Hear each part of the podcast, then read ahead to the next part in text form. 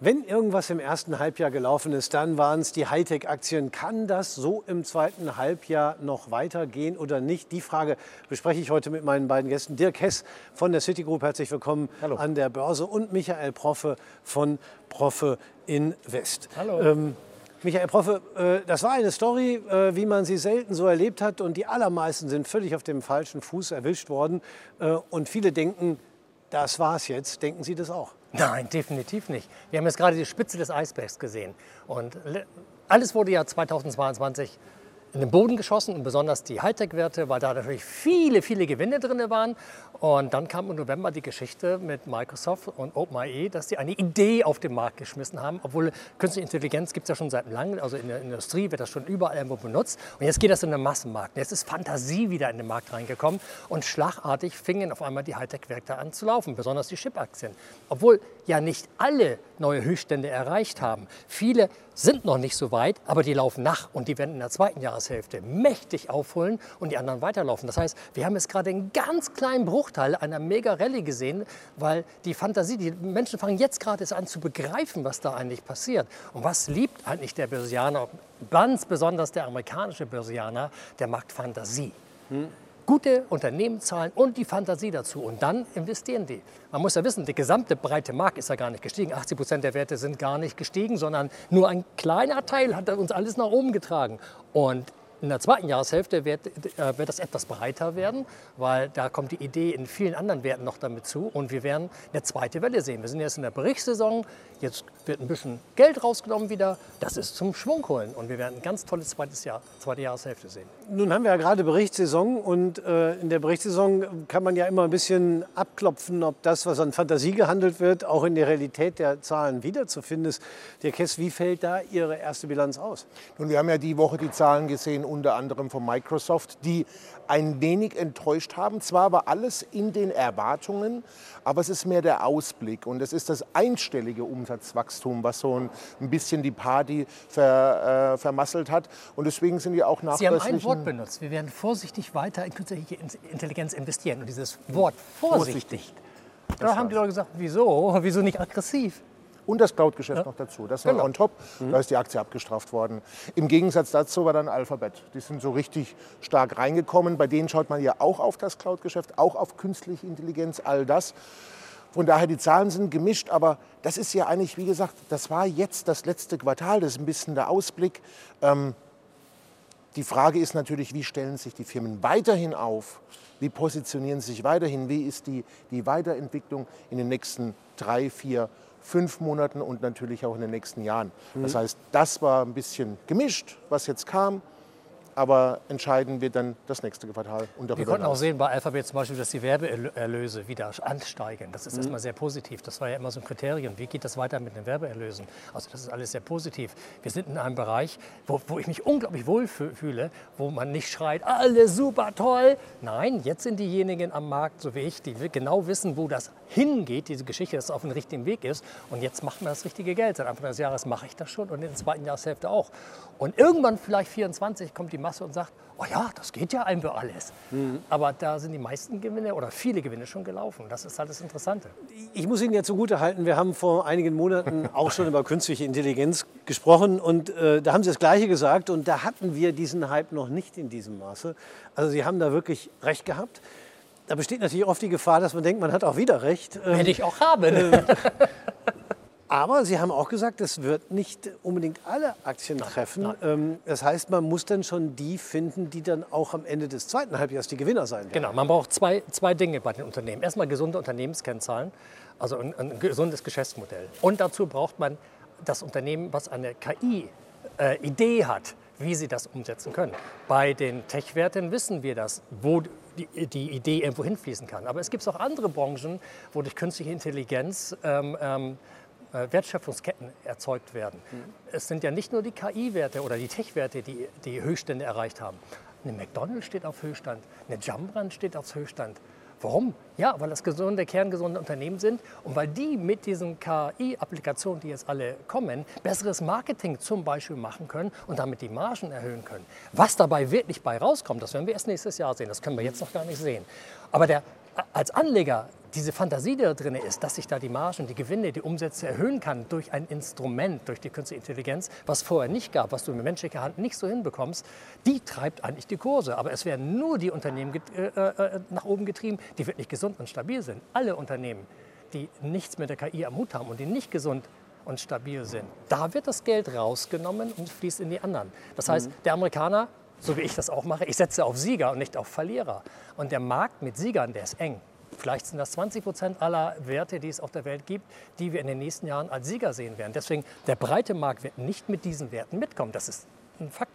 Und Fakt ist ja auch, dass das ist ein Thema, das nicht wegzudenken. Viele schreien schon, oh, schon wieder überwertet. Da sind sich, glaube ich, ganz viele einig, das sind wir am Anfang eines Trends. Mhm. Und wer sind die Sieger daraus? Wer werden diejenigen sein, die daraus am meisten profitieren? Da gibt es eine erste Reihe, gibt es eine zweite Reihe. Zweite Reihe ist vielleicht noch ein bisschen zu entdecken. Die erste Reihe hat eine Dominanz, wie immer. Das sind wir schon, das ist ja kein neuer Trend, dass diejenigen, die IT-Firmen, die sich in gewissen Kernthemen richtig positioniert haben, dominant sind.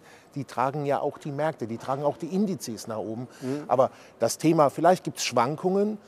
Und es gibt auch viele Vorsichtige, die sagen, Vorsicht, das wird reguliert es, egal mit wem man spricht, egal mit welchem Kunden man spricht, es kommt immer darauf zurück, KI wird uns die nächsten Jahre begleiten und wird ein wahnsinniges, wichtiges Thema sein für unser Leben, aber auch für die Investitionen. Genau, wir wissen nicht ja. wirklich, wie die Ergebnisse dabei herauskommen. Wir wissen zum Beispiel, dass Microsoft schon angedacht hat, welche, welche Bezahlmethoden, welche Preise sie sich vorstellen. Wenn Microsoft aber selber, selber in den nächsten Monaten mitbekommt, wie effizient die Programme sind und von der Industrie angenommen werden, dann können sie an dieser Stellschraube ständig schrauben. Weil wenn ein Unternehmen erstmal oder die Gesellschaft gemerkt hat, das ist ja toll, wenn zum Beispiel nächstes Jahr zum ersten Mal auf den Smartphones KI-Applikationen mit drauf sind und der Kunde allgemein merkt, wie toll das ist, dann akzeptiert er auch, wenn das Ding teurer wird. Logisch, weil er will darauf nicht mehr verzichtigen. Und das wissen die alle so genau. Und deswegen ist da so viel Euphorie drin. Und wir werden erst im nächsten Jahr irgendwann sehen, wenn Zahlen herauskommen, wie hoch die Wertschöpfungskette ja. wirklich ist. Mhm. Aber bis dahin ja. werden die Kurse steigen.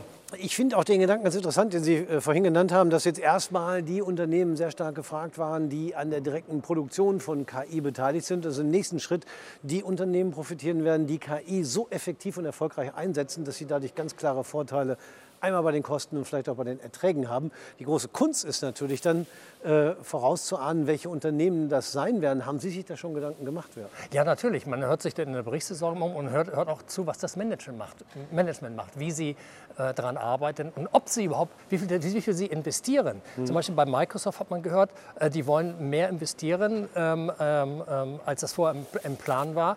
Und deswegen ist der Gewinn auch nicht so hoch. Ja. Ich finde das extrem positiv. Meinetwegen hätten sie noch viel mehr investieren, noch mutiger sein können. Ne? Mhm. Äh, das geht natürlich erst auf den Gewinn. Das stört mhm. mich gar nicht, weil was hinten nachher herauskommt, das ja. kann gigantisch sein. Ja. Aber es ist noch ein bisschen offen, welche Unternehmen. Komm. McDonalds hatten Sie zum Beispiel genannt. Ja, das ist nur als Beispiel McDonalds und Jumbrand. Ich bin gespannt, was die Kreditkartenbezahler nachher Visa und, und Mastercard machen werden. Äh, viele Softwareunternehmen, die durch künstliche Intelligenz effizienter werden können, aber auch, die, auch in der Pharmaindustrie, in der Biotechnologie, da, da, da können das richtige äh, äh, Highlights werden mit künstlicher Intelligenz, weil man kann viele Sachen viel schneller nach vorne bringen. Mhm. Aber das ist alles ergebnisoffen, weil wir haben die Ergebnisse noch nicht. Wenn ja Und das ist das Spannendste überhaupt an der Geschichte. So spannend war die Börse ja noch nie. Im Verhältnis dazu war sie die letzten Jahre langweilig. Mhm. Denn da zählten nur Wachstum und berechenbarer Wachstum und, und Größe. Und jetzt kommt da etwas Unberechenbares, weil wir nicht wissen, was für ein gigantisches Wachstum das sein kann mhm. und was für Veränderungen das äh, äh, bringen kann und welche neuen Erlö Erlösquellen überhaupt entstehen können. Man hört ja die Euphorie, das ist ja genau das, ist das Ergebnis offen. Es wird auch den ein oder anderen Rohrkrepierer geben. Oh, ja, das klar. muss man immer wieder sagen. Muss ja. sagen. Da werden ganz viele dran profitieren, aber nicht alle. Und das, das, die gibt es zu identifizieren. Ja. Und da, sind sich, da ist sich der Markt einig. Äh, es ist ein extrem interessantes Thema. Und niemand weiß, was da später passiert. Genau. Aber Fakt ist, glaube ich, es wird unser Leben deutlich ja, ändern, ja, zumindest mal definitiv. unser tägliches Leben. Auch. Und an der Börse gibt es ja gar keine Euphorie. Ne? Also das, äh, die, ein bisschen schon. Ja, aber, es aber Optimismus zu, es, kann man schon sagen. Ja, aber also, es gibt zu wenig Leute, die eigentlich ja. an der Börse sind. Deswegen können die Börse Ach so, auch, ich dachte, den Einzelwerten ja, ja, also, gibt es schon ein bisschen. Ne, aber äh, deswegen können die, Börse, können die Börse noch viel, viel mehr, noch viel länger äh, getragen also werden. Also US-Privatanleger letzte Woche 51 Prozent optimistisch, schon erhöht, aber noch nicht euphorisch. Vielleicht das ist noch weit von, von dir weg. Ganz, ganz, von weg, dir ja. sind wir unendlich weit weg. Dazu kommt ja auch noch, äh, der Markt an sich ist extrem entspannt. Ne? Die Vola ist richtig, richtig weit unten. Ja. Äh, die haben alle Krisen irgendwie abgearbeitet und schauen nach vorne und sagen, oh, da kann ich doch echt entspannt gucken, weil ich habe mehr Chancen als Risiken da sind. Die Frage Erkennbar. ist ja auch, wie setze ich dann sowas um? Wenn ich für mich KI und die Unternehmen, die es nicht nur produzieren, sondern die es auch einsetzen, als Trend identifiziert habe, dann kann ich einmal versuchen, die Aktie zu kaufen. Ich kann zum anderen aber auch versuchen, mit anderen Instrumenten das einzusetzen. Die niedrige Volatilität, die wir nach wie vor haben, gibt da viele Möglichkeiten. Was kann man da tun? Das machen ja ganz viele und das macht ja auch Michael Proffe, ähm, dass man anstelle der Aktie, wo man eine hohe Kapitalbindung hat, einfach das die Hebelpapiere, also sprich strukturierte Wertpapiere nutzt, beispielsweise Optionsscheine oder Knockout-Optionsscheine. Ich sage jetzt mal nur Knockout-Scheine, dass niemand verwirrt ist. Mhm. Und, und die helfen einem ja mit einem geringeren Kapitaleinsatz ökonomisch genau das Gleiche zu erreichen. Das heißt, ich habe eine Hebelwirkung, diesen Hebel setze ich ein. Und wenn ich beispielsweise einen Hebel von 5 einsetze, muss ich nur ein Zwanzigstel einsetzen kapitalmäßig um den gleichen Ertrag zu haben mit diesem Papier, als wenn ich die Aktie selbst gekauft hätte. Mhm. Und das gibt mir die Möglichkeit, einmal zu streuen. Und es gibt mir die Möglichkeit, auch nur einen Teil meines Kapitals, was ich einsetzen wollte, jetzt wirklich zu investieren und ein bisschen was auch noch in der Rückhand zu haben, um eventuell, wenn der Markt vielleicht noch ein bisschen nachgibt, nochmal nachzuschießen oder wenn es ganz deutlich in die Richtung geht, nochmal noch mal hinterher zu investieren. Wo, wobei, wenn ich streue, dann hätte ich ja wieder alles eingesetzt mit dem Unterschied, dass aber ein Totalverlust schnell möglich ist, müssen wir immer dazu sagen. Aber ich habe gestreut und das ja. ist es ja. Ich habe also nicht alle Eier in einen Korb gelegt, sondern ja. ich habe auch verschiedene Firmen äh, verteilt und das ist nochmal ein Unterschied. Das heißt, äh, da habe ich schon eine gewisse, ja, ich, ich, ich habe eine Risikoreduzierung durch die Streuung. Wenn ich alles nur auf, eine, auf einen Wert setze, äh, ist, es, ist es anders. Klar, wichtig ist nur festzuhalten, das Risiko bei äh, Optionsscheinen und Knockout-Papieren ist ungleich höher als bei einer Aktie.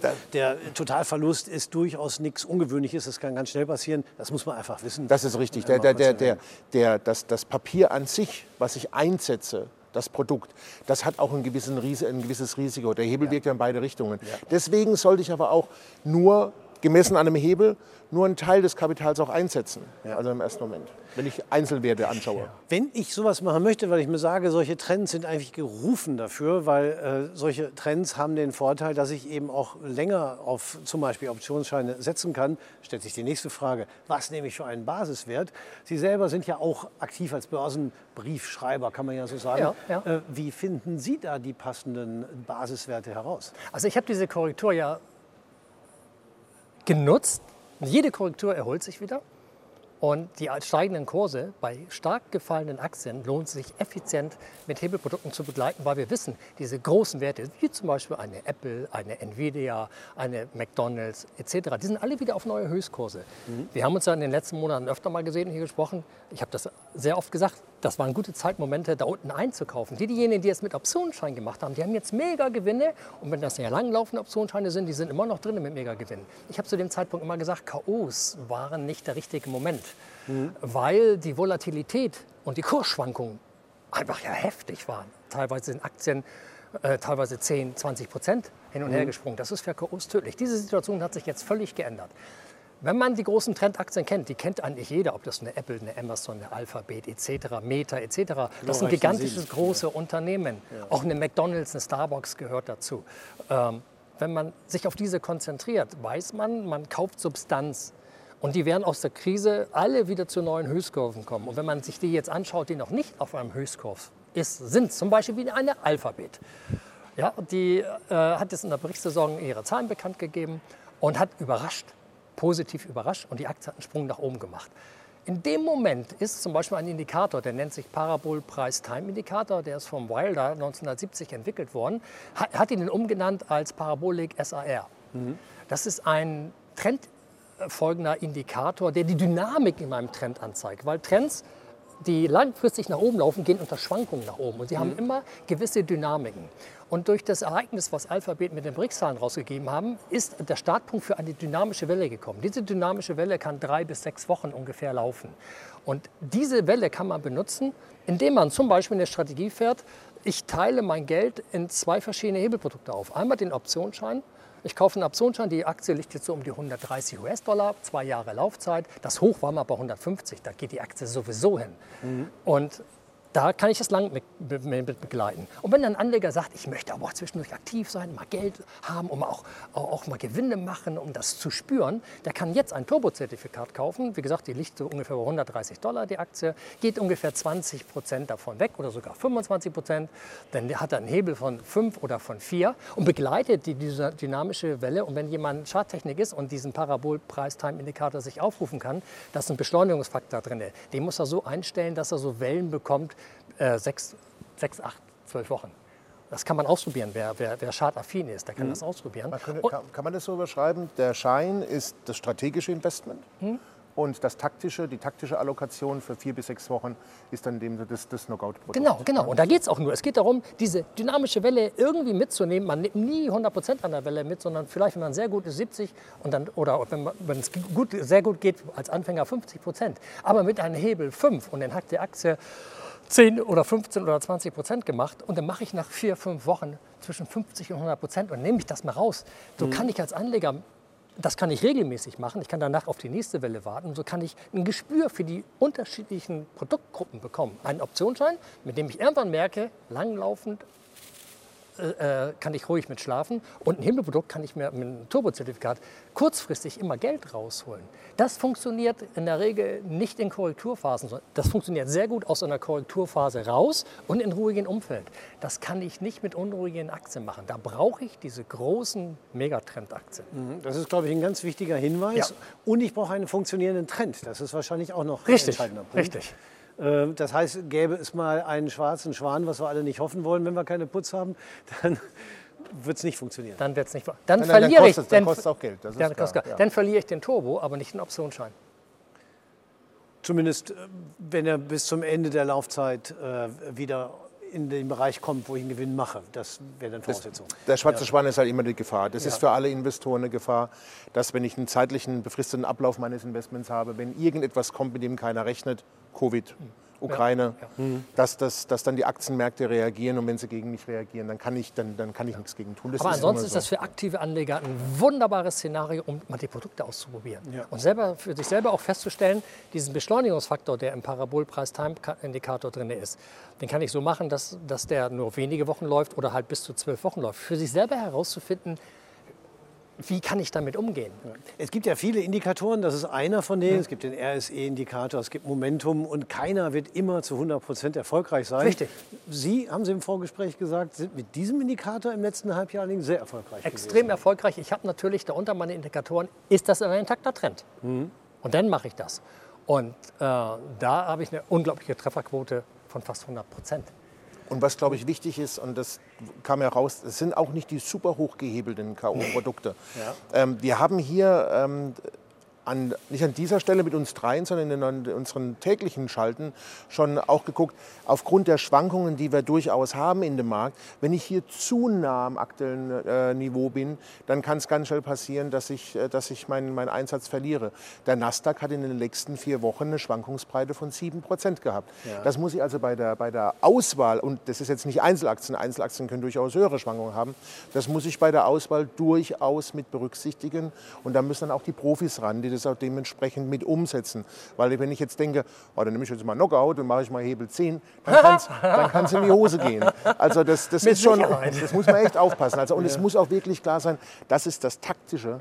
Und es ist nur kurzfristig gedacht, um diese Dynamik auszuheben. Der Indikator ja. ist sehr interessant, aber das müssen alles zusammenpassen.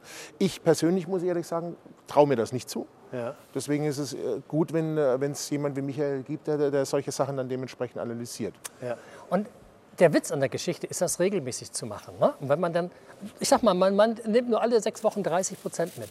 Und das über das ganze Jahr, da kommt eine Summe bei raus. Ja. Wenn es denn immer erfolgreich ist. Ich weiß, Sie, Sie haben einen unerschütterlichen ja, das Tolle ist bei dem Parabolpreis. haben auch oft recht gehabt, aber wir haben natürlich auch den Vorteil, dass wir immer häufig äh, gut laufende Trends hatten und äh, dann kann ja, es funktioniert natürlich nur in meiner Trendwelt mit den Werten, ja. die, die, die großen Megatrends sind. Ja. Ne? Ich will nur sagen, es ist nie eine Sicherheit für die Zukunft. Das kann in der Zukunft auch immer wieder anders ausfallen. Auch wenn Sie natürlich Bin ich Ihr Projekt anderer Meinung. Ja, natürlich.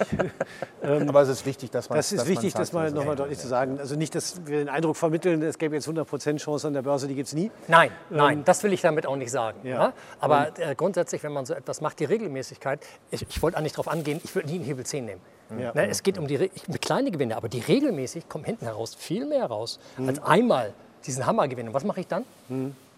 Nee, also dieses regelmäßig dabei bleiben, ein, ein Produkt verstehen lernen Ja. und auf den richtigen Basiswert anwenden. Bei einer Apple kann man das, seitdem es die Apple gibt. Bei einer Union Pacific kann man das seit 50 Jahren machen. Ja. Okay, solange gibt es hier keine K.O.-Zertifikate. ja, aber die Wellen gibt es seit 50 Jahren. Das will ich eigentlich damit äh, sagen. Äh, man muss da nicht irgendwie äh, irgendwelche großen Werte sich irgendwie aussuchen, die neu sind, wo man denkt, da kann was passieren. Die Werte existieren alle und die kennen die Leute auch irgendwo alle. Da kommt es einfach aufs äh, Trader-Geschick an, mit den richtigen Indikatoren ähm, auch die richtigen Schlüsse zu ziehen, nicht zu viel Risiko zu gehen, trotzdem aber die Chancen zu erhöhen. Dazu gehört viel Erfahrung, dazu gehört äh, handwerkliches Geschick, was man jeweils auswählt. Was mich noch zum Schluss interessieren würde, weil wir so viel über KI geredet haben, ist das denn der einzige Bereich, wo Sie im Moment die Chancen sehen oder eben als Treiber auch für andere Aktien oder sehen Sie im Moment auch noch andere Branchen, wo Sie sagen, da gibt es große Chancen? Nein, im Moment sehe ich absolut nur alles, was mit KI irgendwie in Verbindung gebracht wird, ist der eigentliche Treiber. Der größte Markt der Welt ist, Amer- ist der amerikanische Markt. Der treibt die Welt gerade voran und der wird, der wird die Welt gestalten. Die, die wollen die, die, nicht nur die Politik sagt das, wir wollen die Welt gestalten, die Unternehmen natürlich auch.